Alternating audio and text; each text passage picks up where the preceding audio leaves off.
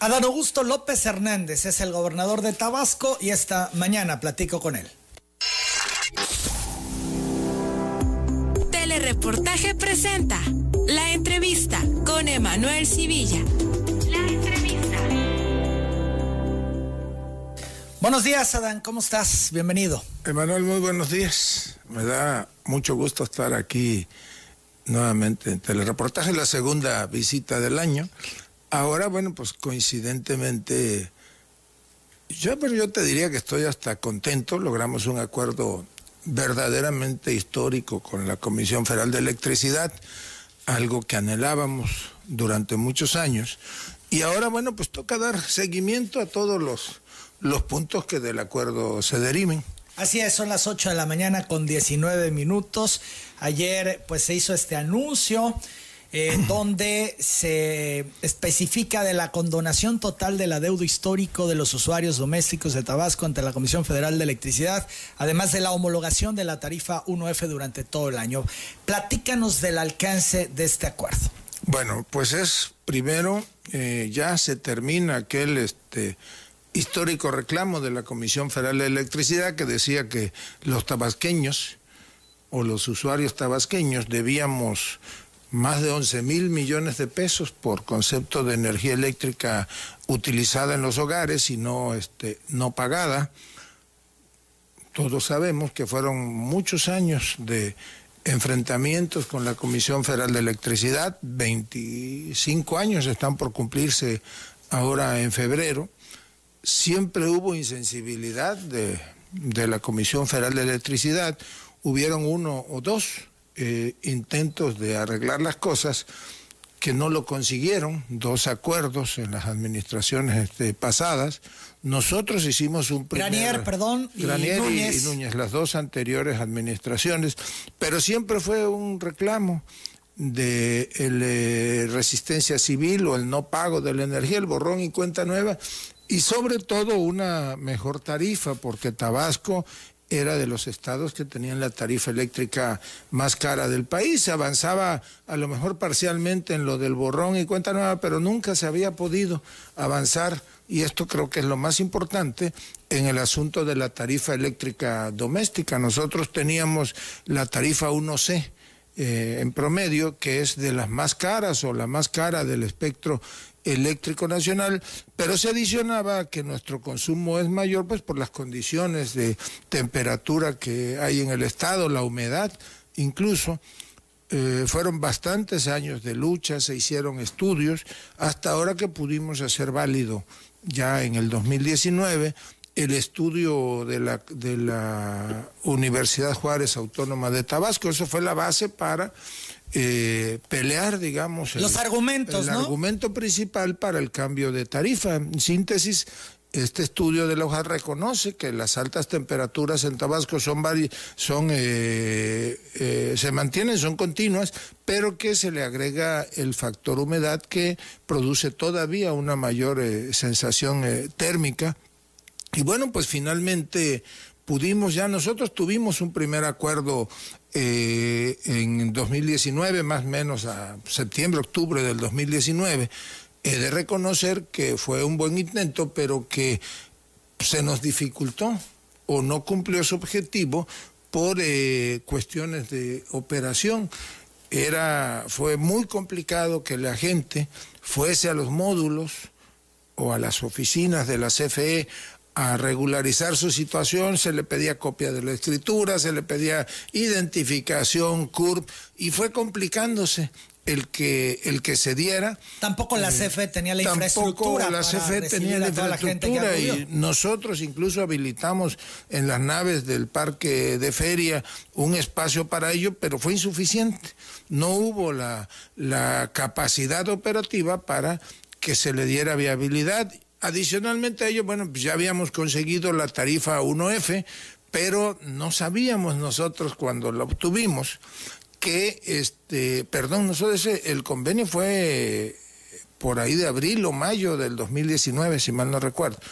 Entonces, cuando entró el periodo que se conoce como invierno, pues las tarifas se dispararon, a la gente le costó trabajo, incluso a los que se habían regularizado, les costó trabajo este volver a pagar el consumo y eso fue restándole viabilidad a el programa Adiós a tu deuda. Iniciamos, fíjate, el año pasado. Eh, recordarán que hubo una visita del señor presidente a tres o cuatro municipios y ahí uno de los principales exigencias o reclamos de la gente era que la tarifa eléctrica de invierno estaba afectando a los usuarios, era muy cara, el subsidio había desaparecido y el presidente platicó con el director de la Comisión Federal de Electricidad, platicó conmigo, ofreció que iba a venir el licenciado Bartlett de Tabasco eh, y nos dijo, pues aplíquense, tienen que buscar una solución que beneficie realmente a los tabasqueños y que ya terminemos con esa añeja disputa con la CFE.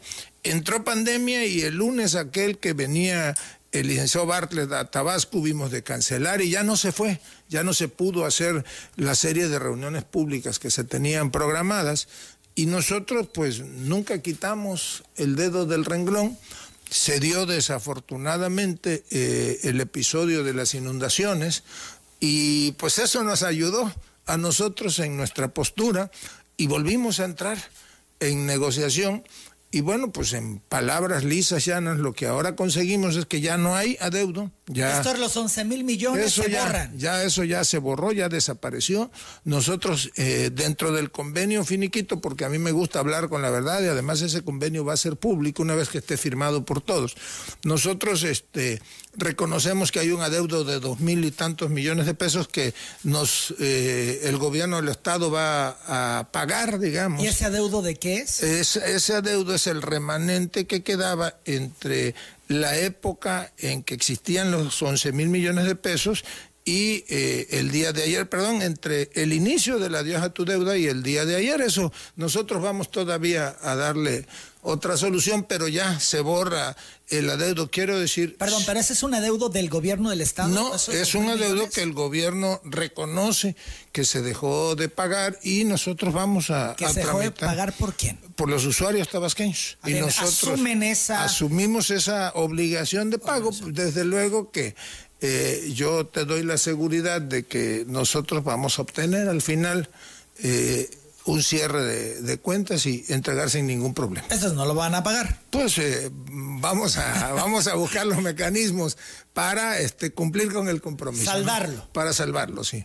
Son las 8 de la mañana, Este, 25 pero minutos. ya, ya, digamos, tú hoy en tu casa ya no tienes ningún adeudo, así no hayas pagado la energía eléctrica los últimos 25 años, a partir de 72 horas después de ayer. Esto es eh, el día a más tardar el 5 de febrero, cuando ya se empiezan a emitir o los recibos que se emitan, ya van a salir con cero adeudo y además, como todavía hay dos meses de tarifa de invierno, que son febrero y marzo, nosotros ahí sí asumimos la obligación, el gobierno del Estado va a subsidiar el consumo, digamos, de esos dos meses para homologarlo a la tarifa de verano.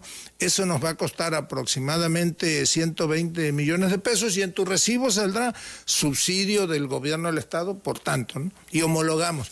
Ya a partir de octubre, cuando vuelva a entrar la tarifa de invierno, bueno, pues ya vendrá un subsidio del gobierno Será federal. en automático. Ya es en automático, ya la gente ya no tiene que ir porque hay muchas oh, preguntas. Sí, de hecho aquí tengo algunas. Este dicen eh, Román Burelo Hernández pregunta al gobernador dónde tiene que ir para anotarse para el borrón y cuenta nueva. con A ningún lado. Es en automático. Es en automático. La Comisión Federal de Electricidad, por eso ellos plantearon tres días o 72 horas, porque, eh, fíjate, los servidores centrales de la facturación están en Nuevo León, en Monterrey, y me explicaba la Comisión Federal de Electricidad que ellos calculan que en 72 horas ya el sistema automáticamente va a emitir los recibos con la tarifa 1F y este sin adeudos y con el subsidio por el consumo de estos dos.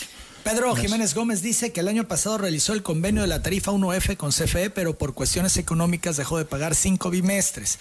Pregunta al gobernador si ese adeudo desaparece. ¿Están incluidos también los que asumieron el adiós a tu deuda y dejaron de pagar? Bueno, ahí voy a ser claro. Quienes eh, firmaron el convenio eh, de adiós a tu deuda y dejaron a- de pagar, si son, eh, si fueron de los afectados por la inundación, en automático desaparece todo el historial. si son de los que firmaron, pero no tienen el, el este el no, no fueron afectados por la inundación tendrán que acercarse a la Comisión Federal de Electricidad y nosotros vamos a ver el mecanismo para que este les ayuden se les ayude en eso a resolver el tema pero sí tendrán que pagar. a resolver el tema tienen que pagar el consumo. Es probable que el diferencial de la tarifa invierno que se les que se les está cobrando eh, entre dentro del subsidio este que nosotros vamos a dar por estos dos meses pero tienen que pagar su consumo este de manera normal. Domitila Velázquez García dice ser persona de la tercera edad que no entendió si va a pagar o no la luz sí, claro. Más claramente, sí. Lo que hay es lo que hay una es nueva tarifa. Una, la mejor tarifa del país la tiene Tabasco en verano y en invierno durante todo el año de manera continua. Nuestro compromiso, bueno, pues ahora es pagar nuestro consumo, ¿verdad? Bien, y ya va a ser la misma tarifa, digamos, con subsidio tanto en verano, en verano como en invierno, en invierno que eso sí. era algo que había brincado, Sí. ¿no? De hecho, los partidos políticos en su momento eh, propusieron ello, ¿no? Propusieron que se homologara la tarifa tanto en verano como invierno. Entonces, de alguna manera también se cumple, pregunta, con lo que los partidos políticos han puesto sobre la mesa para resolver ese tema. Bueno, los primeros que lo pusieron sobre la mesa, fíjate, fueron los maestros de la Universidad de Juárez Autónoma de Tabasco, que hicieron el estudio, el Colegio de Ingenieros Civiles, y entiendo que los partidos políticos también este, se subieron al tema. Esto no es un asunto de partidos políticos, es un asunto, digamos, de Estado. Yo reconozco a tanto a estos organismos, a los profesores, investigadores de los como a los partidos políticos, que hayan sido parte, ¿verdad?, de este debate, porque eso nos dio a nosotros, desde luego, fortaleza a la hora de emprender una, una negociación. Estamos viendo en pantalla justamente un recibo donde se ha consultado ya en este simulador de consumo de CFE el saldo actual pagado, cero pesos. Fecha límite de pago, 21 de enero de 2021, pero ya cero pesos dentro de este nuevo esquema que se está eh, presentando tras el acuerdo de ayer. Son las 8.30, vamos a la pausa, regresamos. Hay mucho más sobre este asunto y es que el PRD ha señalado que seguirá en resistencia civil. Volvemos. Este acuerdo con CFE, ¿qué duración tiene? Son las 8 de la mañana, 34 minutos. Seguimos platicando con el gobernador Adán Augusto López. Bueno, pues digamos que no tiene un plazo establecido. ¿Por qué? Porque en el tiempo, lo que de ayer hacia atrás o hacia 25 años era un adeudo histórico, bueno, pues ese ya se terminó, ya desapareció, ya no existe más esa, ese adeudo de los tabasqueños, entonces pues eso no puede tener plazo hacia adelante, murió el adeudo el día de ayer. Hacia adelante, bueno, pues podemos preguntarnos, bueno, y ese subsidio o esa homologación de la tarifa, pues tiene que ser este permanente, hay reglas establecidas eh, a nivel hacendario eh, con el gobierno federal y lo que haremos es asumir nosotros febrero y marzo, que realmente en algunos domicilios llegará el recibo hasta con fecha de abril o de mayo, y eh, a partir de octubre ya es un subsidio del gobierno federal. Pero este subsidio, ¿por cuánto tiempo No hay, permanecerá? este, ¿Esto no es plazo. una nueva administración? ¿Pudiera quitarlo? ¿Pudiera eliminarlo? Pues yo creo que ya en el tiempo ya eso va a ser imposible. ¿Por qué? Pues porque hay en términos jurídicos, ¿verdad?, derechos este, establecidos. Así que no debemos de tener problemas los tabasqueños. Esto Ni es, modo no lo marca venga- el acuerdo, No, pero lo, no hay este, eh, en el tiempo ningún término fatal. sería mucho más difícil que pudieran Ah, pues retirar claro. este subsidio. Imagínense de- a los tabasqueños ahora eh, peleando que nos eh, regresen la tarifa que nos quitaron, ¿no? O el subsidio que nos quitaron. 8 de la mañana, 35 minutos. Este acuerdo tiene letras chiquitas. Sabemos que todos los acuerdos en general tienen un apartado de letras chiquitas. Bueno, no hay letras chiquitas, yo ya expliqué, eh, ¿verdad? Bueno, es que son dos convenios. El primero que es el finiquito de adiós a tu deuda, donde nosotros nos obligamos a esos dos mil y tantos millones de pesos a partir de noviembre de este año en pagos de 40 mil, 40 millones. Perdón, nada más porque eh, está refiriendo el adiós a tu deuda. Para poder finiquitar el adiós a tu deuda, poder sepultarlo, digamos, tienen que pagar estos dos mil Ya, adiós a tu deuda en términos de la redacción del contrato, ya terminó. Eh, se hizo, digamos, el corte de caja, sale esa cantidad, nosotros la asumimos, pero ya no hay adeudo de 11 mil millones, ni de 8 mil, ni nada. Ni la gente debe nada. Ya la gente no debe nada en Tabasco. A partir de este, tarifa doméstica, usuarios de servicios domésticos, usuario comercial, eso es otra cosa y se rige bajo otras reglas del mercado. Eh, y eh, tampoco entran los considerados como alto consumo pero doméstico nadie debe ya este, nada, ya todos están hoy en tarifa 1F que se va a regularizar en 48, 72 horas. ¿Fue un fracaso la diosa tu deuda? Bueno, yo no lo consideraría un fracaso, fue un avance. Reconozco que hubieron errores en la implementación y por eso nunca quitamos el dedo del renglón y en el transcurso de su vigencia pues se adicionó lo de lo del asunto de la diferencia tarifaria entre invierno y verano. Reconozco que en la primera o segunda reunión que tuvimos en México en la oficina del licenciado Bartlett, alguien de la comisión se oponía a que la tarifa 1F se nos otorgara. Y me dice, es que se les va a disparar en invierno. Y yo siempre pensé que era un pretexto de ellos para no darla. Y ¿Eso sí lo advirtieron? Sí, una, un, un funcionario de la CFE y yo ahí me planteé y le dije, no, yo de aquí no salgo o no acuerdo nada si no hay tarifa 1F. Y entonces nos las concedieron, pero ahí sí había, digamos, esa letra así chiquita o ese desconocimiento. Afortunadamente ahora pues ya pudimos salvar eso. ¿Por qué anteriormente no se pudo y ahora sí se pudo? Bueno, pues yo no puedo hablar de lo pasado porque no tuve mayor intervención. Me tocó como legislador pues dar la batalla para buscar mejores tarifas. Eh, no hubo la voluntad del gobierno o de los gobiernos federales de la época, ahora sí la hay.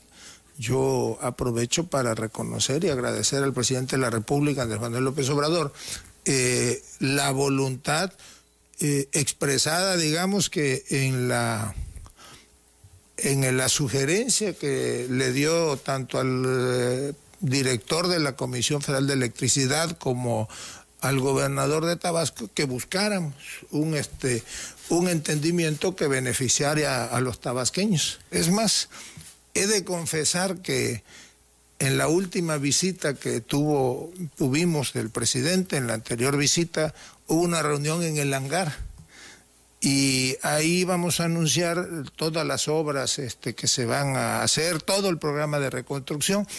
Y antes de iniciar la, la reunión le digo, oiga, le digo, y estaba el licenciado Bartlett. Le digo, pues ya quedé con el licenciado Bartlett, damos un adelanto. Y me dijo, no, dice, no mezclemos una cosa este, con la otra, mejor esperen y ya ustedes hacen un anuncio posteriormente, pero ya a finales del año pasado, el 20 de diciembre, ya traíamos un principio de acuerdo con la Comisión Federal de Electricidad. 839, tú habías señalado que se iba a denunciar a la CFA, CFE para eh, por la afectación que se tuvo durante la contingencia, las inundaciones. Eh, los acusas directamente de haber sido responsables de la inundación. de una de las inundaciones. De la primera. De la primera. Con este acuerdo. Sí, bueno, Borrón y cuenta nueva también a esa sí, claro. cuestión. Aquí legal. Aquí en este micrófono yo dije que valía más un mal arreglo que un buen pleito, si recordarás, lo dije a principios de diciembre. Este, pues ya traíamos en esa, en esa fecha, en diciembre, pues ya traíamos pláticas, digamos, conciliatorias. Habíamos tenido un mes de noviembre muy tenso, en dos o tres reuniones, incluso en Palacio Nacional discutimos, el licenciado Bartlett y yo, eh, cada quien defendiendo su posición. Eh, ya se avisoraba la posibilidad de, llegar a un acuerdo. El gobierno federal atendió como nunca la situación de los afectados por las inundaciones, específicamente Nacajuca, Jalpa y algunas partes de Cunduacán, eh, y se hizo pues un paquete, digamos. la inversión eh, en reparación de infraestructura, eh, en programas de bienestares históricas y eh, la Comisión Federal de Electricidad, aunque es una empresa productiva del Estado, pues mantenemos allí, ¿verdad?, este, una relación con el gobierno federal y al menos en lo que a mí respecta, pues yo me doy por satisfecho con este acuerdo histórico, pues desaparece quizá el más añejo, el más sentido de los reclamos de los tabasqueños y veamos hacia adelante. Ya tenemos una tarifa eléctrica homologada todo el año que no va a tener, que no tiene ningún estado del país, es la más baja del país. Pues ya después de eso ya no hay más. Ahora tenemos que este, tomar conciencia y debemos, como buenos ciudadanos, a, iniciar con el pago de nuestros consumos. Claro, habrá que aplicar políticas energéticas que nos ayuden a no desperdiciar la energía eléctrica. Con este acuerdo nos va mejor que si se y que si indemnizara la CFE por la afectación de la inundación. Claro que nos va muchísimo, muchísimo mejor. La, la indemnización hubiese tenido que ser en términos individuales en una disputa eh, jurídica de años con la Comisión Federal de Electricidad. Las 8 de la mañana, 42 minutos. Hay quienes han dicho, ¿por qué en este momento que ya estamos en proceso electoral tiene tinte electoral este anuncio? Buscan arrebatarle la bandera al PRD, que bueno, ha sido quien ha traído esa bandera desde el inicio. Vamos a la pausa, regresamos y seguimos platicando con el gobernador. ¿Por qué en estos momentos se anuncia el acuerdo? En tiempos de proceso electoral, gobernador? Pues porque las cosas son cuando, ahora sí que cuando son, lo anunciamos en estos momentos porque es cuando terminamos de concretizarlo. Yo les comenté que ya en diciembre, el 20 de diciembre, pues ya traíamos un principio de acuerdo. Retomamos conversaciones hace tres semanas, bueno, a principios de diciembre hablé por teléfono con el licenciado Bartlett, hablé por teléfono con Martín Mendoza, que es el segundo, digamos, en términos operacionales de la CFE, que se encarga de todo este eh, tejido de cosas. Y eh, fuimos avanzando, entraba una duda, corregíamos. Nos vimos hace dos semanas, que por cierto aquí nos ganaron la nota, porque estuvieron en Palacio de Gobierno, Martín y algunos otros funcionarios de la CFE, y ahí ya eh, dejamos sobre la mesa pues lo que firmamos. Yo sí puse como condición de fecha, porque si no poníamos una fecha para tal para concretizar, le digo, pues yo ya no voy. Y, este, y pusimos el 2 de febrero. Yo, yo propuse el día primero de febrero y él me dijo, no, porque ese día es puente. Entonces le digo, bueno, pues que sea el día 2 de febrero y así convenimos la fecha.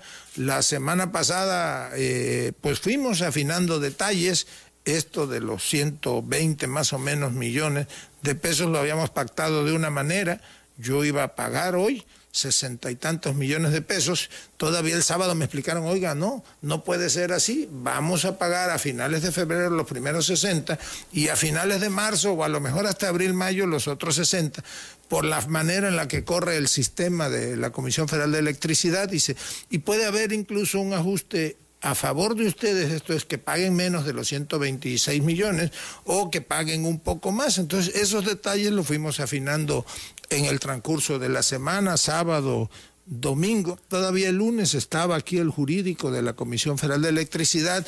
Eh, pues haciendo ajustes con Guillermo del Rivero, que era el encargado de la parte jurídica nuestra, y con José Antonio de la Vega, que llevaba la negociación.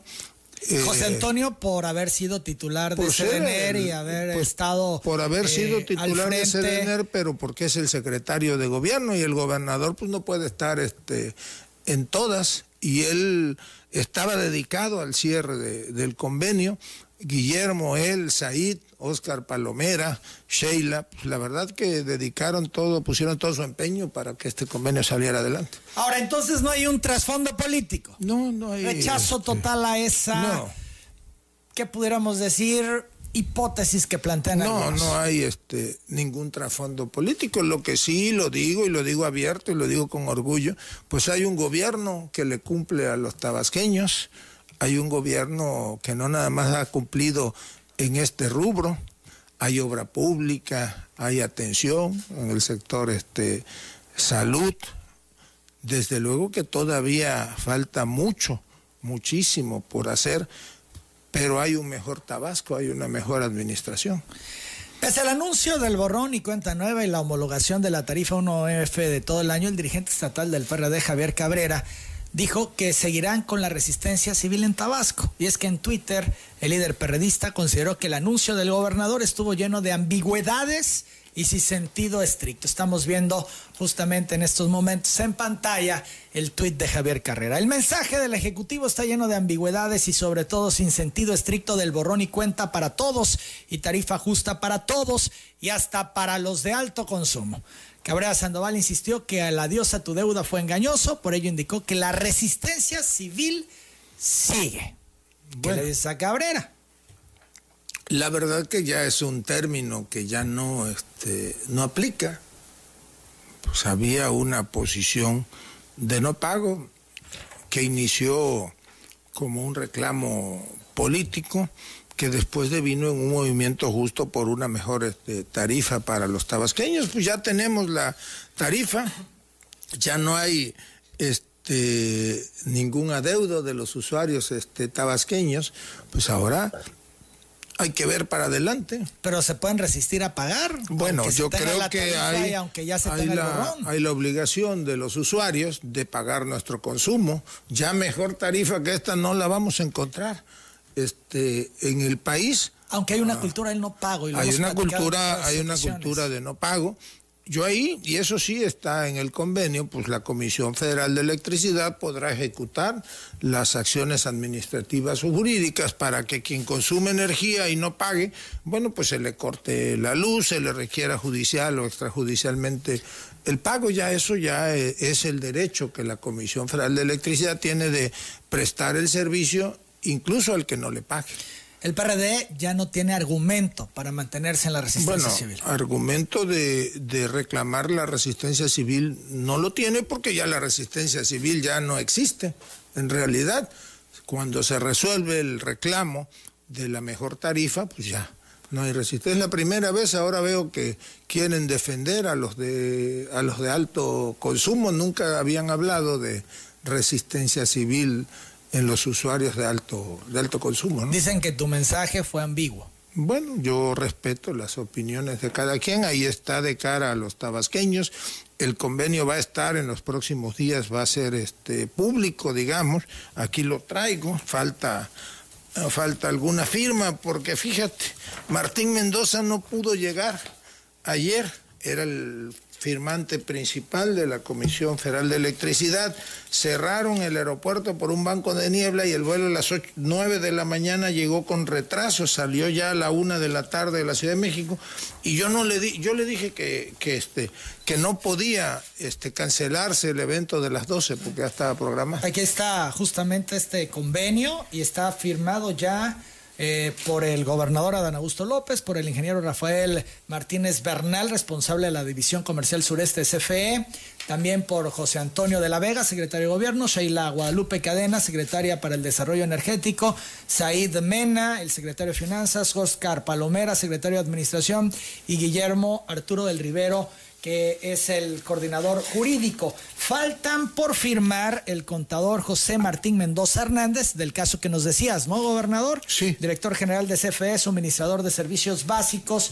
También el ingeniero Jesús Abraham Quiñones, responsable de procesos comerciales, Ricardo Méndez, responsable de finanzas, y Ricardo Hernández Silguero, responsable de asuntos jurídicos de CFE. Entonces, digamos que de CFE solamente ha firmado una persona. Este, Rafael. Faltan tres funcionarios de CFE para que después de eso se pueda hacer público este convenio. y este es el otro convenio, que es el del apoyo tarifario. Este que primero fue el del convenio Adiós a tu deuda. Vienen todas las cláusulas. Eh, y bien todas las especificaciones. Eh, dices tú, no hay letras chiquitas, no, va a haber sorpresas. No hay letras este, chiquitas. Aquí en el primer convenio, pues está detallado lo de los dos mil y tantos millones de pesos, pagos de 55 millones este, mensuales. Nosotros, pues vamos a hacer las gestiones para eh, obtener el, digamos, que se nos condone ese pago Aquí está todo el clausulado del otro, donde se habla del esquema de apoyo tarifarios. Los montos. Por ejemplo, mira, para los meses de octubre, noviembre y diciembre de 2021 restantes, el Ejecutivo Estatal se obliga a gestionar ante la Secretaría de Hacienda y Crédito Público el reconocimiento del monto del apoyo adicional a fin de que dicha dependencia sea la que entregue a Comisión Federal de Electricidad de Suministrador de Servicios Básicos los recursos correspondientes para mantener el apoyo este, adicional. Son las 8 de la mañana con 54 minutos. ¿Cómo le hiciste? Para superar las diferencias con Manuel Bartlett, el director de la CFE, cómo le hizo el gobernador de Tabasco para que CFE en general, porque tú hablaste de una mafia eléctrica en su momento y no hace mucho, estuviera en la disposición de llegar a este acuerdo. Pues eh, siguiendo el consejo del señor presidente que me dijo, platica, tienen que sentarse, tienen que platicar. Pero cuando no hay voluntad, es muy pues Hubo, hubo, la voluntad, hubo la voluntad de los dos. Yo lo digo aquí, tuvimos fuertes discusiones en reuniones en Palacio Nacional frente al presidente, él y yo. Hubo un momento que el presidente incluso nos recriminó a los dos ahí el que estuviéramos este, discutiendo sobre... En posiciones encontradas. En posiciones encontradas. Y platíquenlo, pónganse de acuerdo. Y después en lo corto nos dijo, me llamó un día y me dijo, oye, tienen que ver la manera tú y el licenciado Bartlett de entenderse, son los intereses de Tabasco y de los tabasqueños. Yo les voy a ayudar, pero este, entiéndanse las partes. Y es que eh, podríamos pensar que en ambos lados se dieron ofensas y pudieron haber sentimientos. Bueno, ofensas no. Hubieron posiciones políticas. Pues es que señalamientos. Pero yo de pronto Bartlett dio respuestas, eh, de pronto tú diste respuestas. Pero nunca en este el sentido personal, o sea, fueron posiciones políticas. Desde luego que yo voy a defender a los tabasqueños siempre hasta incluso cuando deje de ser gobernador yo voy a hacer todo para defender y para apoyar a los tabasqueños y pues no me iba a dejar en esta tampoco. Y, se abrió ahí la oportunidad y pues por ahí, por esa puertecita entramos. ¿Se abrió la oportunidad? ¿Qué oportunidad? Pues se abrió con motivo del derecho que nosotros teníamos de demandar a la Comisión Federal de Electricidad.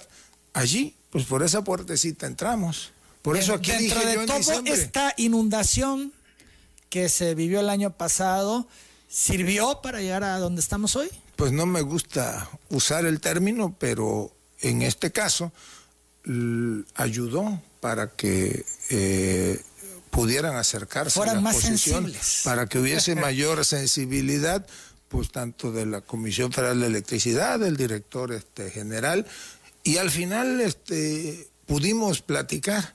Y fíjate, te voy a contar alguna anécdota. Después de que fallece mi papá el 6 de diciembre, alguien me hace llegar un periódico de 1953, un periódico de Paraíso que se llamaba El Alacrán.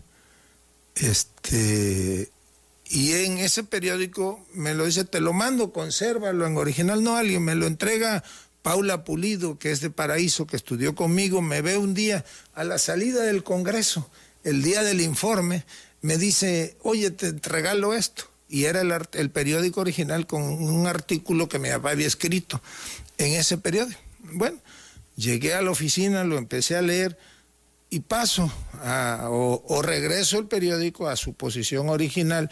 Y en la página 1 la portada dice, regresa el gobernador a Villahermosa y empiezo a leer. En aquella época, 1953, pues el gobernador Bartlett había ido a Comalcalco y a Paraíso de gira, se había quedado una semana durmiendo allá y ya venía de regreso a Villahermosa y narraba la gira del licenciado Bartlett. Entonces yo lo que hice fue que eh, lo mandé a enmarcar el periódico en partes, una parte del artículo donde venía este, el, que había escrito mi papá, lo, puse en un marco y mandé enmarcar la portada donde hablaba del gobernador Bartlett. Y entonces un día estábamos ahí en el hangar esperando que llegara el presidente. Y le digo, oiga, licenciado Bartlett, que llegué y me saludó fríamente, ¿cómo está, gobernador? le digo, oiga, licenciado Bartlett, le tengo un regalo. ¿Qué regalo me tiene? Le digo, le tengo un periódico que mandé enmarcar de cuando su papá era gobernador. Y entonces estaba el secretario de la Defensa, el secretario de Marina, estaba Javier May, también secretario de Bienestar, habíamos la de Conagua, Blanquita. De Hacienda. Este, estaba Arturo, Arturo Herrera, el secretario de Hacienda, y alguien le dice, ah, su papá fue gobernador de Tabasco y empezó el licenciado Bartlett a hablar este, de esa época. No sabían. No sabían. Bueno, Javier sí sabía, desde luego. Pero los demás no. Creo que el, el secretario de la Defensa sí sabía este, y el de Marina, pero los demás no, pues Tabasco no. Y empezó ahí a platicar, le digo, es más, no lo traje, la verdad, el, mar, el, el, el, periódico marcado, pero ahora lo consigo.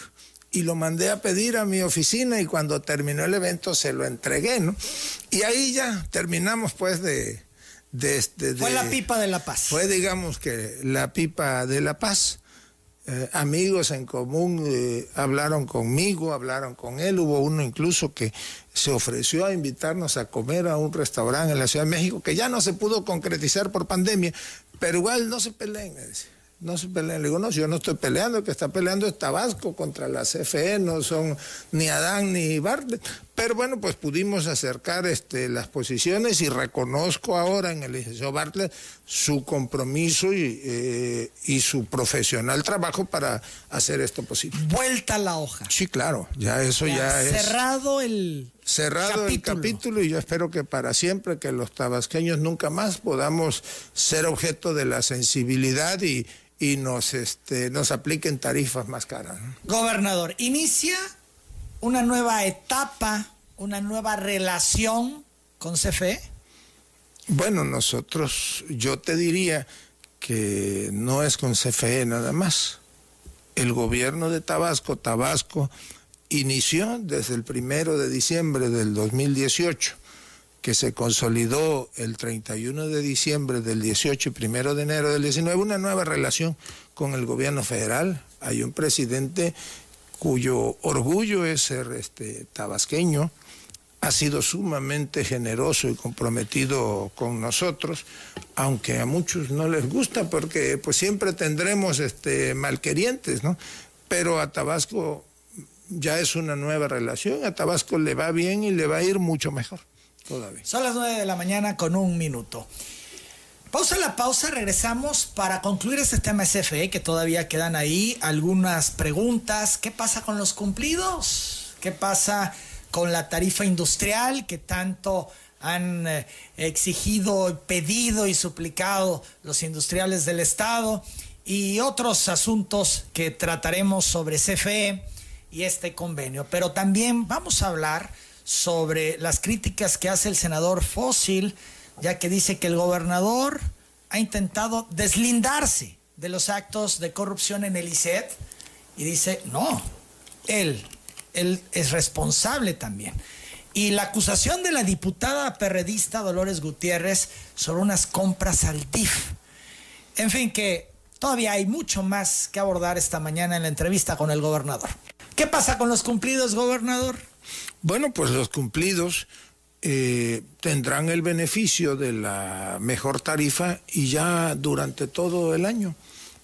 Eh, tendrán ahora el beneficio del subsidio durante estos dos meses que restan, febrero-marzo, y eh, a partir del próximo periodo de invierno, a partir de octubre.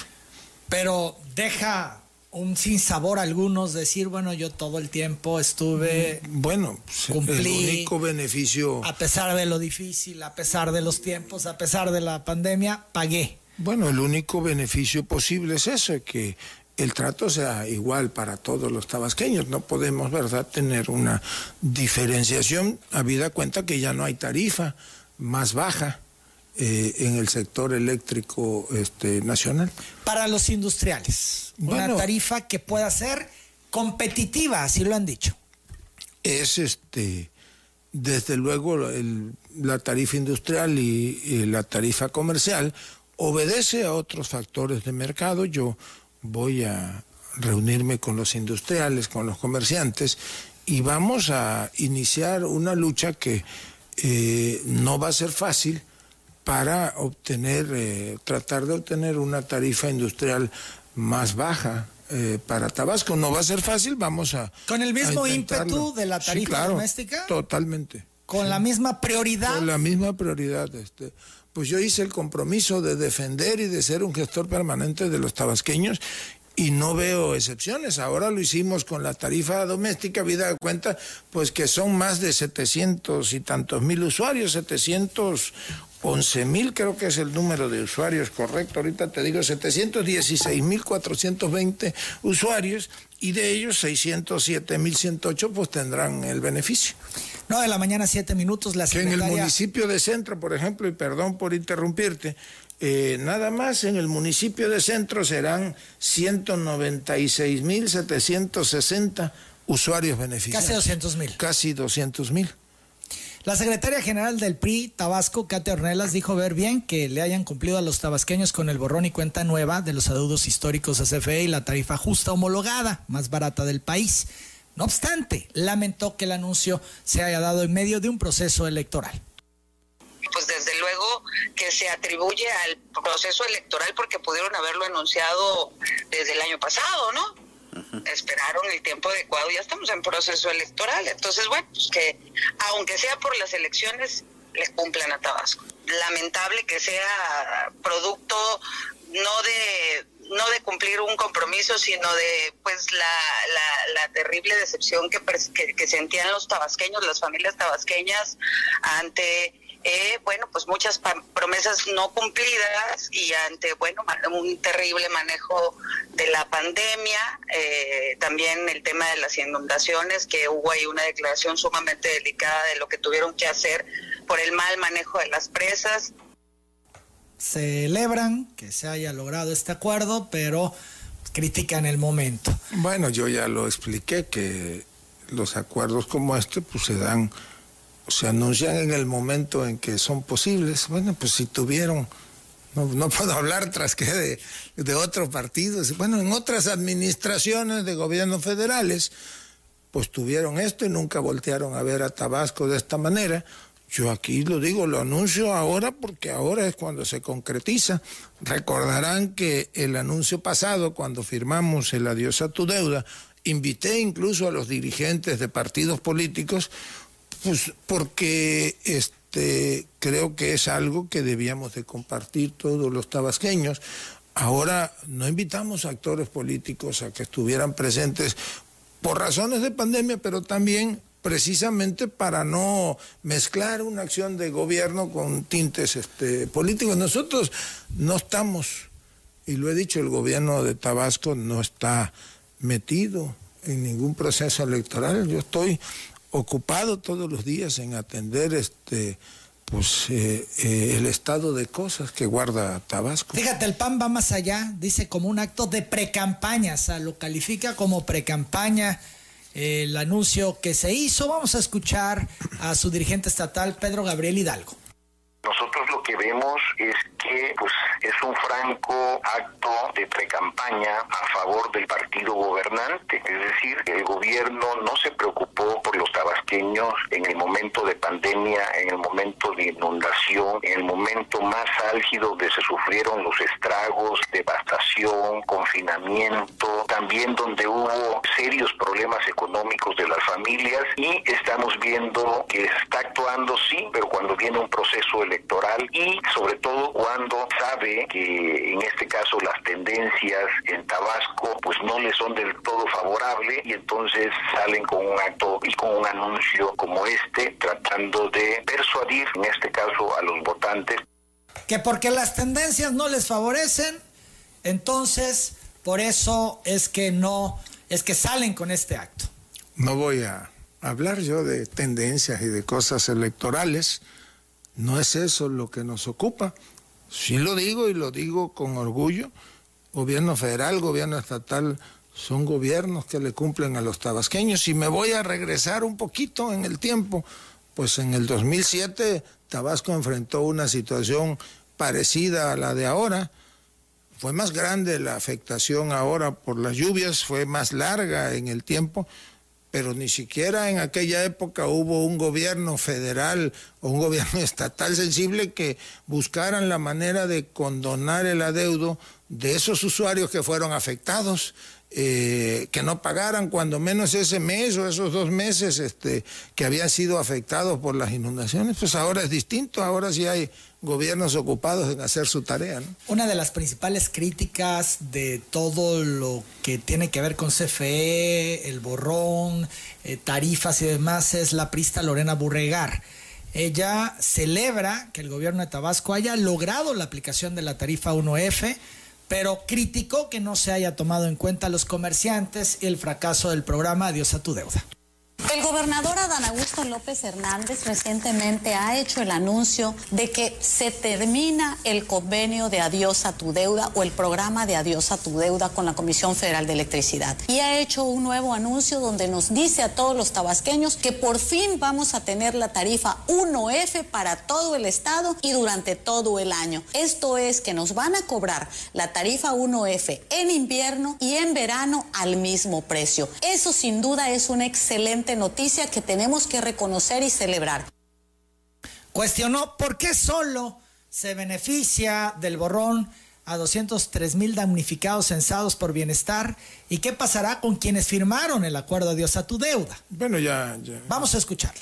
Y la pregunta es, ¿qué va a pasar con esos usuarios que actuando de buena fe, escuchando las sugerencias del gobierno del estado, fueron y suscribieron convenios y que presentaron escrituras de sus casas donde se comprometían a pagar y resultó que esos usuarios que ya habían firmado convenios cayeron nuevamente en morosidad o en resistencia civil porque les seguía llegando la tarifa carísima? Les van a regresar sus documentos, van a anular todos esos convenios o contratos que se firmaron porque efectivamente ponen en riesgo su patrimonio y están a merced de la Comisión Federal de Electricidad si se les ocurre en algún momento emprender acciones legales. Esas son parte de las cosas que tendríamos que revisar a ver si se van a resolver.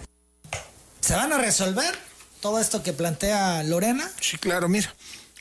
Voy a leer un, una cláusula del convenio de finiquito de adiós a tu deuda dice, cláusula segunda, el Ejecutivo Estatal en sustitución de la compensación a su cargo establecida en la cláusula segunda, inciso H, con relación al compromiso octavo del anexo A del convenio ATD, Adiós a tu deuda se obliga a pagar el monto de los adeudos facturados por el consumo eléctrico desde el 1 de junio del 2019 al 31 de enero del 2021 de dichos usuarios no regularizados y que no hayan sido afectados por las inundaciones. Y el monto equivalente a los finiquitos de los contratos eh, de suministro eléctrica de los usuarios finales de Comisión Federal de Electricidad a quienes les aplican las tarifas para servicio doméstico, para suministro y venta de energía eléctrica que no hayan sido afectados por las inundaciones descritas en el antecedente anterior. El importe a que hace referencia el párrafo anterior corresponde a un total aproximado de 2.040 millones de pesos, el cual se, eh, se desglosa a continuación. De los clientes del Estado de Tabasco aún no regularizados y se identificaron un total de 275.560 clientes no afectados con un adeudo facturado eh, de 1.790 millones de pesos y el importe de los finiquitos de los clientes de dicho estado aún no regularizados y no afectados que representa aproximadamente 250 millones de pesos. Esto es, no tenemos al día de hoy ya adeudos los tabasqueños, los consumidores de servicio doméstico. Las 9 de la mañana, 15 minutos. Vamos a hacer la pausa, regresamos ya a 9.16 con lo que señala el senador Fósil, que el gobernador no puede deslindarse de las compras del ICEF al primo del director del INSABI. Volvemos. ¿Qué no se puede deslindar el gobernador? El senador Juan Manuel Fósil ha criticado que Adán Augusto López haya intentado desmentir los actos de corrupción y deslindarse del caso, pues en la licitación otorgada se trata de recursos públicos de Tabasco y los responsables de su buen uso son el director del ICET y el jefe del Ejecutivo Estatal. Esto en relación, en relación a este reportaje de Latinus, donde pues hay señalamientos muy directos y hablan de un beneficio para el primo del titular del INSABI, Juan Ferrer. Vamos a escuchar a Fósil. La única excusa del gobernador es que dice que el 98% de las empresas que trabajan son tabasqueñas. Miren, esa parte que sean tabasqueñas, qué bueno, pero que sean sus compadres y amigos, que no nos estén engañando a los tabasqueños, que no nos quieran ver la cara, porque no se vale que nada más para los cuates, para los compadres, para los amigos, sean las obras y los demás contratistas, que son muchísimos en Tabasco, se quedan mirando. La verdad que aquí están queriéndonos ver la cara en esas informaciones que da el gobernador, como que sí informa, pero no informa, o que esconde la verdad. Así que sí están metidos en esto. El gobierno tiene responsabilidad, el estatal, y tiene responsabilidad el gobierno federal que encabeza el presidente López Obrador. Ah, y también parece ser que hay un contratito ahí con el ayuntamiento de centro, así que todos metidos desde arriba hasta abajo. Que sí informas, pero no informas, que son excusas y que no le quieran ver la cara al pueblo de Tabasco, dice el senador Fósil en relación a este caso. Bueno, yo te diría primero dos cosas en las que no le asiste la razón al senador Fósil pues el gobierno federal no veo por qué tiene, tendría alguna responsabilidad en el asunto de este contrato del ICET. No hay ninguna relación ni jurídica ni administrativa entre el gobierno federal y eh, el Instituto de Seguridad Social del Estado de, de, Tabasco. Gobierno del Estado, ya lo hicimos, este, hice la aclaración, dije que era un mentiroso el señor Loret, y lo sostengo, pues porque jurídicamente y técnicamente, administrativamente, es responsabilidad del instituto sus licitaciones, sus contratos, la relación laboral, es un organismo desconcentrado del gobierno o descentralizado, del gobierno estatal con personalidad jurídica y patrimonio propios el gobernador, el secretario de Finanzas, el de gobierno, el de administración, pues no intervienen en las compras, en las licitaciones, en la prestación de los servicios. Sí nombré yo a, Fernando como director del ICET, pero la responsabilidad eh, jurídica y administrativa de lo que allí suceda, pues es del director eh, del ICET. Ayer el mismo Fernando Mayán reconoció eso, que el gobierno del Estado no tenía nada que ver al respecto. Y si hay una irregularidad, pues están las instancias para denunciarlo y si ahí pues se tendrán que eh, aclarar este, las cosas, ¿verdad? No veo ¿por qué hacer este una tormenta en un vaso de agua? Está es, tan claro si hay alguien que, que, tiene alguna evidencia de una irregularidad en alguna adquisición, en este caso del ICET, pues que presente la denuncia este, correspondiente. ¿Invitarías al senador Fósil a que presentara la denuncia? Pues a él o a cualquiera. Este, si tiene alguna evidencia de irregularidad, pues que presente la denuncia y seguramente pues el director general del ICEDA, como lo hizo ayer, este, acudirá a hacer las aclaraciones este, pertinentes. Él tiene razón en algo. Nosotros emitimos un decreto eh, con motivo de la pandemia pues, para facilitar las adquisiciones que se hicieran. Pues no fue tan fácil conseguir, por ejemplo, pues recibimos el sector salud en ruinas. Yo aquí lo he dicho que teníamos 30 ventiladores por estas épocas del año pasado. Y este este, y hoy pues tenemos sector salud de Tabasco, tiene creo 220, 235 ventiladores en servicio.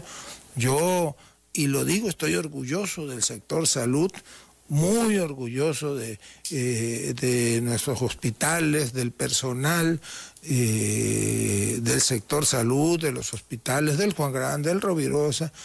Es un orgullo para mí, para cualquiera, que el hospital de Siderio Rosado que se inauguró en épocas de Calderón y que todo el mundo sabe que fueron el presidente y el gobernador en turno a inaugurar este, hasta con un tomógrafo y que esa misma tarde se llevaron el tomógrafo y que nunca más en 12, 14 años se, le, se terminó la construcción, pues lo hicimos el año pasado y está funcionando. Maximiliano Dorantes, el hospital de Tenosique.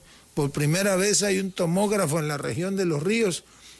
Aquí lo dije, en Zapata, Balancán y Tenosique, Jonuta, no hay este, no había tomógrafo ni del sector privado ni del sector público.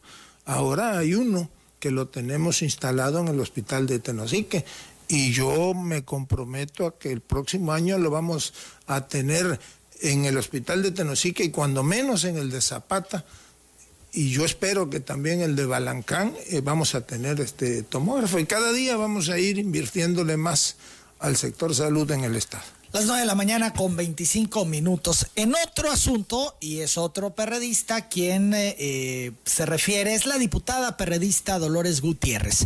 Ella denunció la compra irregular y con sobreprecio de insumos para la atención a la pandemia por parte del DIF Tabasco. La legisladora señaló que a través de transparencia obtuvieron facturas que justifican gastos por casi 6 millones de pesos para los meses de junio, julio y agosto del año pasado en insumos diversos para el Centro Asistencial Residencial del Anciano Casa del Árbol. Ironizó que por el volumen de compra convirtieron la casa asistencial en un hospital. Dentro de las adquisiciones hay equipos de protección sanitario, medicamentos, sueros rehidratantes, entre otros. Destacó que el DIF hizo una compra de 650 batas que le costaron 116 pesos cada una. Sin embargo, al adquirir 3 mil piezas más, el precio unitario subió a 145 pesos. El DIF Tabasco también adquirió 2.820 sueros de la marca Electrolit a la empresa Construcción y Suministro de México SADCB a un precio poco más de 25 pesos. Les hubiera valido mejor ir a las farmacias Guadalajara en donde está 19 pesos. En total, el DIF Tabasco registró el uso de 5.847.906 pesos para la atención del COVID-19, en su mayoría destinados a insumos canalizados, así lo dicen las facturas, a la Casa del Árbol. Dijo que aparte de la compra, una empresa con nombre de constructora se realizó otra adquisición a una compañía especializada en venta de equipos de oficina. Se compraron 1.160 cajas de guantes desechables con 100 piezas cada uno. Esto hace un total de 116 mil pares de guantes desechables, usados tan solo entre los meses de junio a diciembre del año pasado. El DIF Tabasco compró 14.500 piezas, 14.500 piezas de cubrebocas y mascarillas NK95. Estas últimas pagadas hasta en 185 pesos, muy arriba del precio del mercado en ese momento, a un proveedor que, por cierto, que se dedica al comercio al por mayor de mobiliario y equipo de oficina. Gutiérrez ahorita expuso que algunos de los proveedores del DIF son empresas que llegaron a Tabasco en el 2019 en el arranque del gobierno de Morena. Cabe mencionar que dos de los proveedores con los que compró el DIF estatal llegaron a la 4T a Tabasco, llegaron como proveedores del gobierno del estado justo cuando empezó la administración de la 4T en Tabasco. Una de estas empresas fue creada el 27 de marzo del 2019 y la otra el 11 de enero del mismo año. ¿Qué le respondes a la diputada del PRD, Dolores Gutiérrez? DIF Tabasco, pues sí implica ya al Ejecutivo Estatal. Bueno, que, que no se equivoque, estos son otros tiempos. Ya se acabaron los tiempos de el reino unipersonal de un personaje público en todo lo que era el manejo de la asistencia pública. Aquí se trabaja de distinta manera. Hubimos hasta de proponer una modificación a, la ley para que desapareciera aquella figura de presidenta del patronato consultivo que dotaba a la presidenta del DIF la esposa del gobernador del turno, facultades discrecionales en el uso del manejo de los recursos públicos. Por cierto, creo que hay una auditoría este, en curso por parte del órgano Lo ha informado superior de fiscalización y creo que presentaron algunas denuncias y han citado algunos personajes de la anterior administración del DIF, pero bueno, pues eso es otro, otro asunto. Efectivamente, eh, tengo conocimiento que en la Casa del Árbol eh, se, pues no se implementó porque ya existía, hay una instalación digamos, hospitalaria, pues ahí se atiende a personas que están en una situación de vulnerabilidad, no nada más por cuestiones de la edad, sino ya por condición física, producto de la, pues de la evolución del, del cuerpo humano. Eh, hubo un brote, fue público, de coronavirus, no recuerdo la fecha ahora, creo que fue por ahí de mayo, fallecieron desafortunadamente seis ancianitos y se tuvo que trabajar de manera coordinada el DIF y la Secretaría de Salud, porque no podíamos, incluso se dificultaba trasladarlos al Hospital Juan Gran, se tomó la determinación, hubo un momento que habían creo que 45 o 50 ancianos ahí este, siendo atendidos, ahí en Casa del Árbol, que vivían en Casa del Árbol, 26 de ellos, si mal no recuerdo, llegaron a estar en el Juan Gran y se tomó la determinación de que los que no eran positivos se aislaran, eh, los, los aislaron incluso, eh, se les proporcionó en un hotel, no voy a decir el nombre del hotel porque pues, al rato van a decir que también beneficiamos a un hotel de tabasqueños, ¿no? Pero en un hotel se les eh, benefició ahí, creo que fueron 10 de ellos, fueron trasladados con sus enfermeros, estuvieron dos meses en lo que pasaba la etapa de la pandemia y al resto se les atendía ya clínica, médicamente en las instalaciones de la Casa del Árbol que están adaptadas para una atención médica y se monitoreaba. Quienes tenían alguna complicación o tuvieron que ser, por ejemplo, intubados, ya se les trasladaba después al, este, al Hospital Juan Gran. Pero bueno, pues no hay ninguna irregularidad allí en la atención de esta manera. Sí se hicieron, claro, adquisiciones de guantes, de equipo de protección, de medicamentos, de mascarillas. Eh, también digo, pues desde luego que a veces compras cosas que uno piensa que son más baratas. Eh, pues es la ley de la oferta y de la demanda. A 185 pesos una mascarilla KN95, pues nosotros llegamos en algún momento ahí en el sector salud creo que pagamos algunas a 400 y tantos pesos. En plena pandemia pues era difícil conseguir este precios baratos, eh, pero siempre pues haciendo un esfuerzo, no nada más el DIF, eh, sino en todo el gobierno del Estado, Secretaría de Administración, tenemos un secretario de Administración que es un lujo, Oscar Palomera, que es nuestro amigo, no es mi compadre, porque no vayan a salir después a decir que es mi compadre, es mi amigo, pero es una gente de primera y el equipo que tiene ahí en la Secretaría, este Fons, eh, son tabasqueños eh, de bien y que están haciendo el mayor de los esfuerzos para que las cosas se hagan bien, se hagan transparentemente. Y bueno, pues ahí está, digamos que eh, en los portales. ¿Nada irregular? No, Ahí está toda la información. Comprarle a empresas que su actividad principal, digamos, es la eh, construcción o el tema de venta inmobiliario con un objeto social amplio, pero no genera suspicacias. Ahí lo único que hay que revisar es que el objeto social prevea que tú puedas este, comprar, no sé, material y equipo médico, aunque se dediquen a la construcción o se dediquen este, a las telecomunicaciones. Grupo Carso, por decir algo, pues tiene un objeto social tan amplio que lo mismo te da servicios de telefonía o de telecomunicaciones que te vende este, medicinas. Eh, pues lo mismo puede suceder este, con cualquier este, empresa. Lo que hay que, que cuidar, pues es que cumplan en tiempo y forma con lo que se comprometa. Yo sí he dicho, y aquí lo vuelvo a repetir, pues aquí en esta administración tienen preferencia las empresas tabasqueñas, se licita y afortunadamente en la obra pública el 98% pues son de la obra pública que se ejecuta son empresas tabasqueñas que algunos concursos o licitaciones las, ganan personajes que son amigos míos. Bueno, pues yo tengo este, muchos amigos, pero también este, les ha tocado perderlas, ¿no? Y procuramos que haya diversidad. en la ejecución de la obra pública o en el, o en el suministro. Las 2 de la mañana, 35 minutos. Vamos a la pausa, regresamos. Hablemos del COVID en Tabasco. Eh, nos mantenemos en naranja. Ayer las cifras en general, pues alentadoras. Ahí va el tema.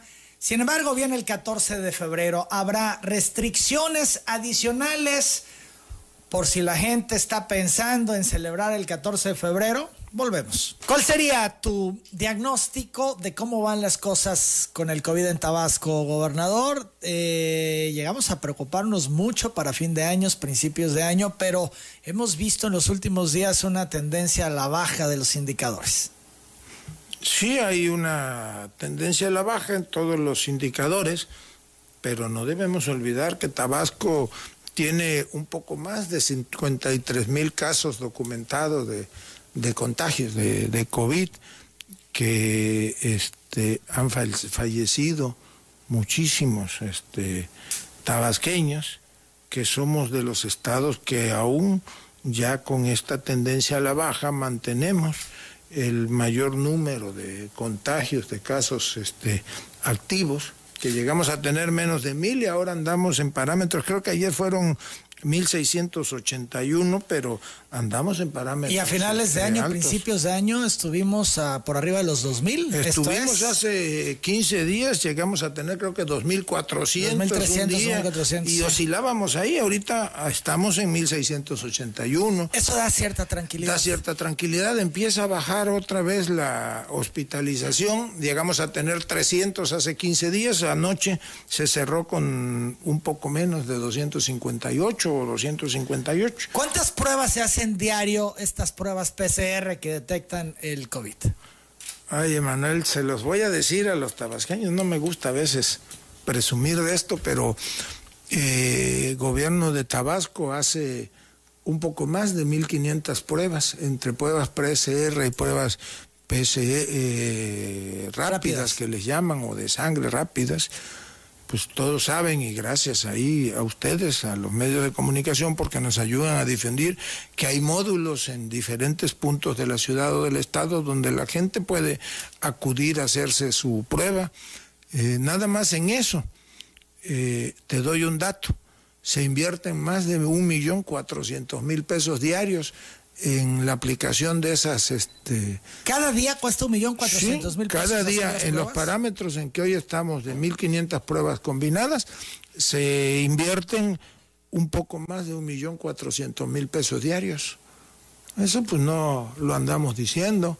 Cada prueba PCR se compra a importadores chinos o, o que importan de China o de los Estados Unidos los reactivos pero aquí no ha faltado ninguna prueba PCR ni se le ha negado a nadie la prueba.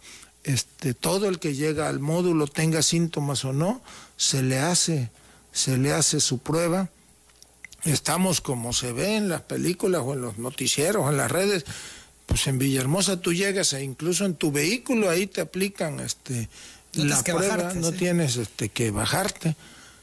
Y este y se ha hecho un esfuerzo enorme para dotar al sector salud de todo. Aquí estuvo y me dio mucho gusto que haya venido eh, Víctor Narváez a explicar lo que se hace en el Juan Gran, pues es un orgullo.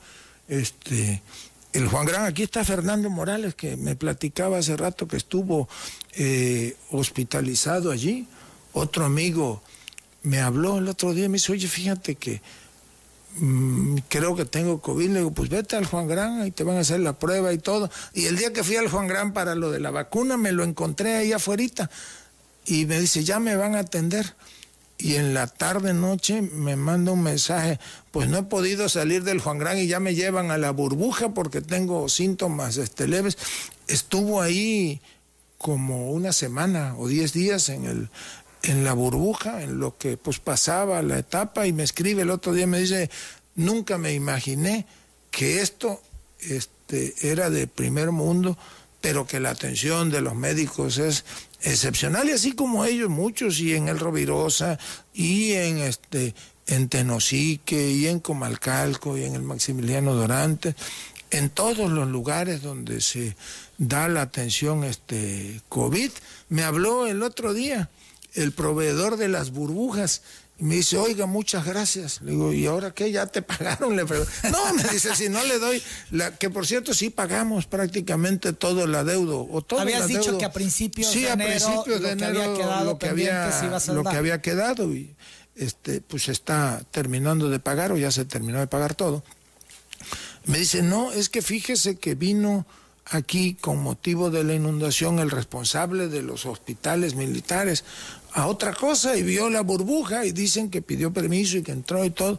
Y me acaban de contratar para construir dos burbujas como estas, creo que para el Seguro Social o para el ISTE, no sé, pa- para el ISTE me, me acaban de contratar, voy a iniciar ya la construcción de una, creo que en la delegación Tlalpan o en Tláhuac y otra no sé dónde. Pues somos Hay que pedirle descuento ahora. hay ¿no? que pedirle descuento. No, yo espero que ya nosotros no volvamos a, a necesitar de más hospitales temporales. Lo que sí le vamos a pedir es que una vez que pase la pandemia, pues esas burbujas puedan dar servicio hospitalario en algún otro, yo lo había dicho, para coadyuvar, sobre todo Macuspana, o a lo mejor este, donde vamos a construir el hospital en Teapa, vamos a ver.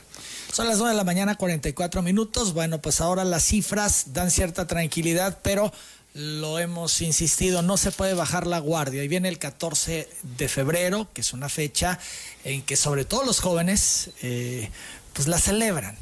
¿Va a haber alguna restricción de aquí al 14 de febrero por esta fecha para evitar que se puedan disparar los casos, ya que ahora han logrado de alguna manera contener lo disparado de casos que se vio a finales de año, principios de año. Eh, el 14 de febrero pudiera ser un riesgo.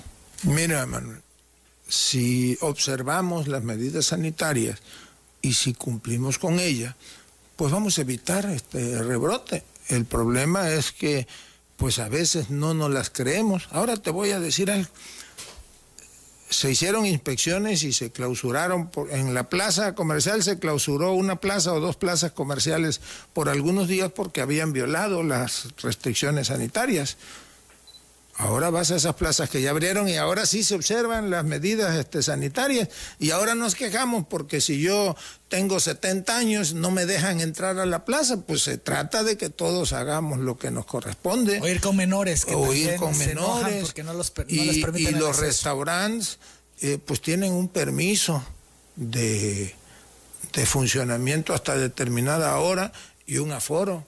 Y te voy a decir que traigo, se lo dije a, a la gente de, de la Secretaría de Finanzas y a Fomento Económico y a Salud, pues hay un- una serie de restaurantes que ya no están este, respetando las medidas sanitarias. Y mira, lo, lo voy a decir porque estoy apenado, no le, no le respondí su mensaje, lo voy a hacer más tarde. Me mandó un mensaje Gaby Ruiz. Gaby Ruiz va a abrir aquí un restaurante, eh, la chef. Tabasqueña. Eh, está por abrir un restaurante. eh, que Carmela Izal, llamará de hecho, Carmela Izal, sí. ella, vale la pena comentarlo y mucha gente lo sabe, ella, bueno, es la creadora de Gourmet MX y ya concluye su ciclo Gourmet MX. Ella también en la Ciudad de México genera una, una nueva propuesta con Carmela Izal, que es, digamos, Y en Estados Unidos también Sí. tienen Chicago ya. era un hermano de Gourmet MX. Bueno, concluye el ciclo Gourmet MX y ahora nace en Tabasco Carmela Izal, que es el restaurante que la ha proyectado a nivel nacional. Vale Sí. la pena decirlo, ¿no? inaugura ahora su restaurante, me mandó un mensaje invitándome.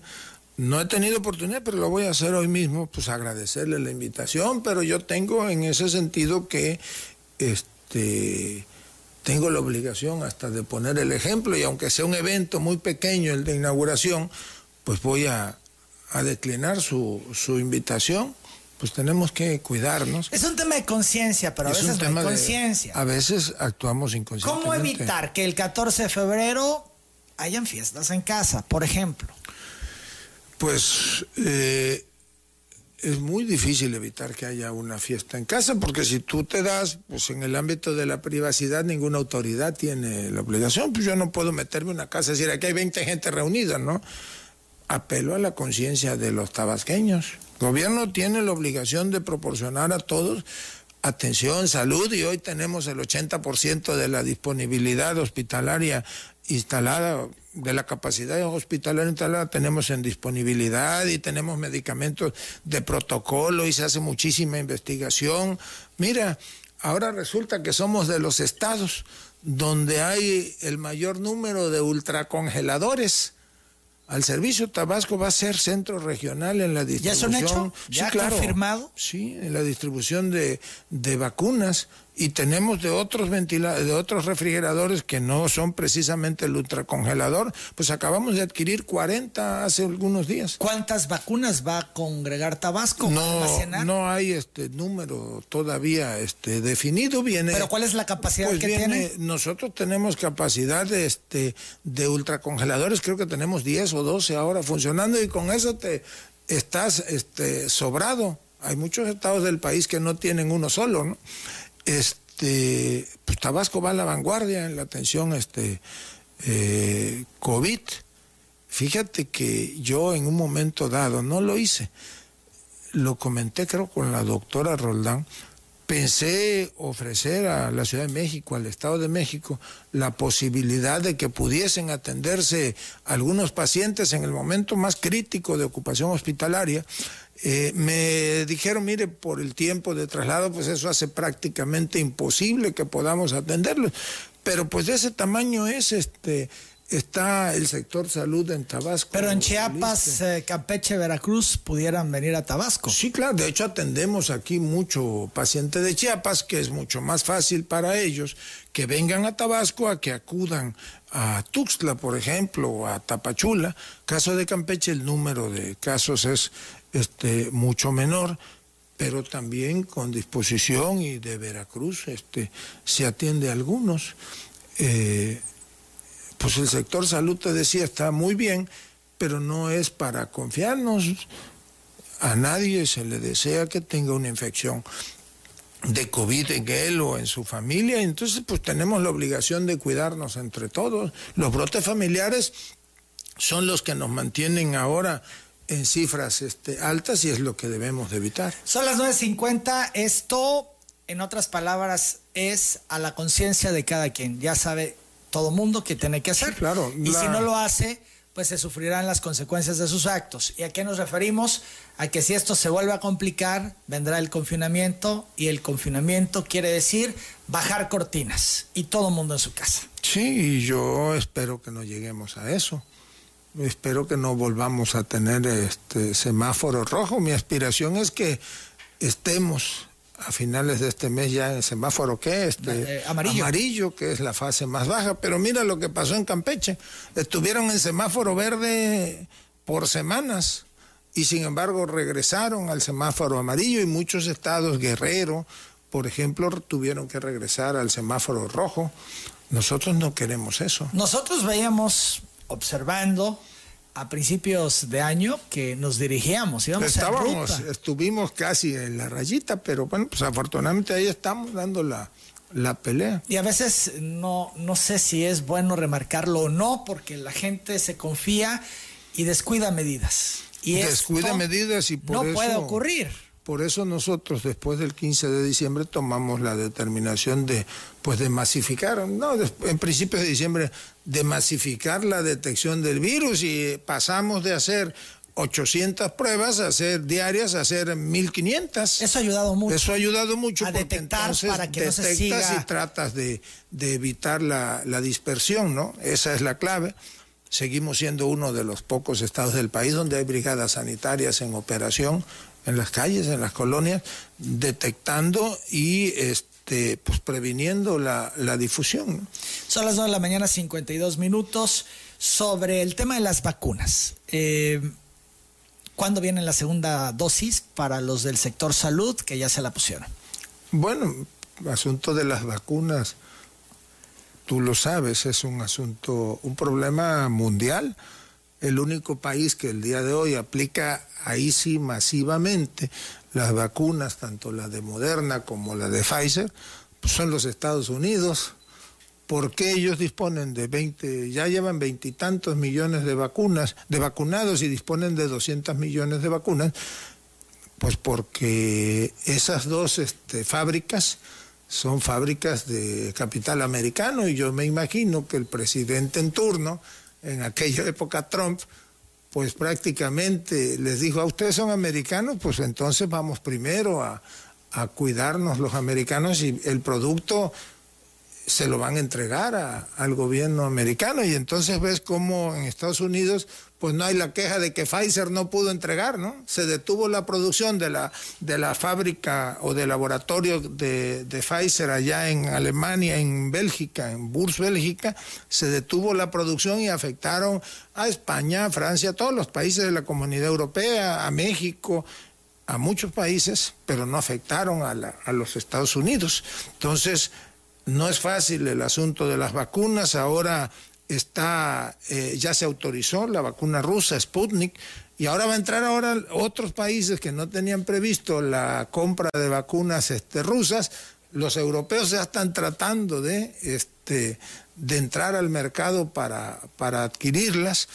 Eh, inició ya la, creo que ya fue también la de AstraZeneca, ya fue validada eh, Cancino está por, por poder este, validarse e irá viendo en los próximos meses pues una oferta mayor de vacunas en el mercado. Si te pones una primera dosis de Pfizer, por ejemplo, la segunda fuerza tiene que ser de Pfizer, no te puedes poner. Ah, sí, sí, la segunda tiene que ser de Pfizer. Ya hay un estudio que dice que no hay necesidad de aplicarlo estrictamente a los 21 días, creo que se alargó algunas semanas la primera dosis te da una inmunidad creo que del 60%. Y eh, entiendo que a más tardar en 15 días vuelven a llegar dosis de Pfizer a México que servirán para aplicar la segunda. Esto es a mediados de febrero. Sí, yo, yo creo que ya a mediados de febrero. Aplicando en Tabasco la, segunda, dosis. La segunda dosis y viene, bueno, pues inicia un programa de vacunación eh, que desde luego está perfectamente definido con adultos, este, con adultos mayores. Se abrió el portal, ayer lo anunciaban, este portal donde te registras y demás en Tabasco. ¿Cuándo se espera que inicie la, la vacunación masiva a adultos mayores? Pues será en el transcurso del mes de febrero, cuando ya empiecen a, a este recibirse. que ya estamos en febrero. claro, cuando empiecen a recibirse las primeras dosis de la vacuna Sputnik o de este o dosis adicionales de, de Pfizer que entiendo que ya empezará a no, no se sabe a ciencia cierta pues no se tiene todavía un día exacto pero pues a como hemos venido trabajando con el gobierno federal, al día siguiente de que llegue la vacuna, este, pues seguramente va a iniciarse en Tabasco. El gobernador de Jalisco anunciaba ayer que va por 500 mil vacunas, que va a comprarlas. Tabasco tiene previsto algo al respecto. Tú decías que de momento no. Yo voy a actuar este, con cautela. Tenemos, eh, si tenemos la necesidad de vacunas para complementar el, eh, lo que el gobierno federal distribuye, pues lo vamos a hacer. Nada más que a mí no me gusta engañar a la gente ni hablar de 500 mil vacunas, como dice ahora el gobernador de Jalisco. Me quedo con lo que declaró Mauricio Vila, el gobernador de Yucatán.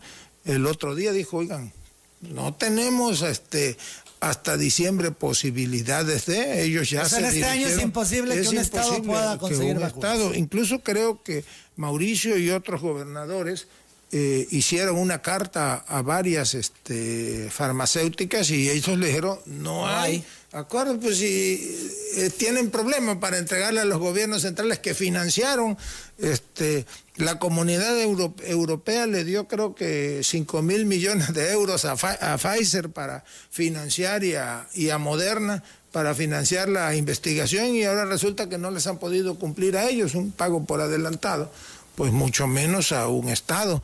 Y hay que tener cuidado. El otro día en una página de Facebook se anunciaba un este y se lo pedía a la doctora que tenían que investigar la dirección de, de, este, de riesgos sanitarios, creo que se llama, donde está a cargo el doctor Jiménez Urgel, se anunciaba en Facebook una distribuidora de farmacias frente al Hospital del Niño que vendía la vacuna Sputnik que, pedía tanto por adelantado y que el 15 de febrero iba a entregarlas. Parece que ya la bajaron, Pero así como eso surgieron varios ofreciendo las vacunas. Fíjate que ayer una persona de Cunduacán hizo contacto conmigo para preguntarme, eh, porque estaban eh, anunciando eh, que en Cunduacán habría una brigada para mañana jueves frente a su casa, que en el fraccionamiento están convocando a los adultos mayores con su CURP para ponerles la vacuna y me decían si esto era real, yo les decía, pues no, porque es todo un proceso que se hace a través de una página, un portal, lo hemos insistido, y todavía las vacunas no están aquí, entonces no vayan a timarlos, no vayan a pedirles dinero, y, y refiero con Duacán porque, bueno, tengo la certeza de la persona que me dice, incluso hay un audio eh, en donde hacen el llamado para que se presenten, los adultos mayores con su CUR por la vacunación. No hay vacunación en estos momentos, hay, que remarcarlo en Tabasco. Mira, ahí está este anuncio que estaba en Facebook. Sí, haz tu pedido con 50% de anticipo, se cierra pedido este viernes, próximamente. Vacuna rusa contra COVID-19, del 15 al 20 de febrero, fecha estimada de llegada. Una extorsión. ¿Es una extorsión? Cuidado, ¿eh? porque están en las redes sociales a todo lo que da. Y es que también queremos saltarnos los procesos. Cuando el gobierno te va a dar la vacuna gratuita. A todos. ¿No? Es vacunación. Queremos acortar la ruta, ¿no? Y, y bueno, pues es remarcarlo. No se está aplicando vacuna en estos momentos. Cuando llegue la vacuna se va a anunciar, a como se, han anunciado cuando llegan los arribos de la vacuna y se va a ir informando. Eh. Y yo aquí lo digo, si este si se obtiene, ¿verdad?, en el mercado internacional la posibilidad de comprar vacunas por los gobiernos o por los particulares, desde luego que haríamos un esfuerzo para complementar. En cuanto se abre esa posibilidad, le entra Tabasco. La posibilidad está abierta, pero no hay venta. Pero no hay venta. Cuando, cuando eso se dé, desde luego que vamos a apoyar el esfuerzo del gobierno federal y de la mano con ellos cumpliremos con el adicional al Programa Nacional de Vacunación. Las 9 de la mañana, 59 minutos, gobernador. Otros muchos temas, pero ya el tiempo se esfumó. Agradezco mucho tu presencia, como siempre, con la disposición de hablar de todos los temas. Mucha gente nos ha enviado mensajes para ti. Te entrego toda la correspondencia generada. Viene con teléfonos para que puedan hacer contacto y responderles a cada uno.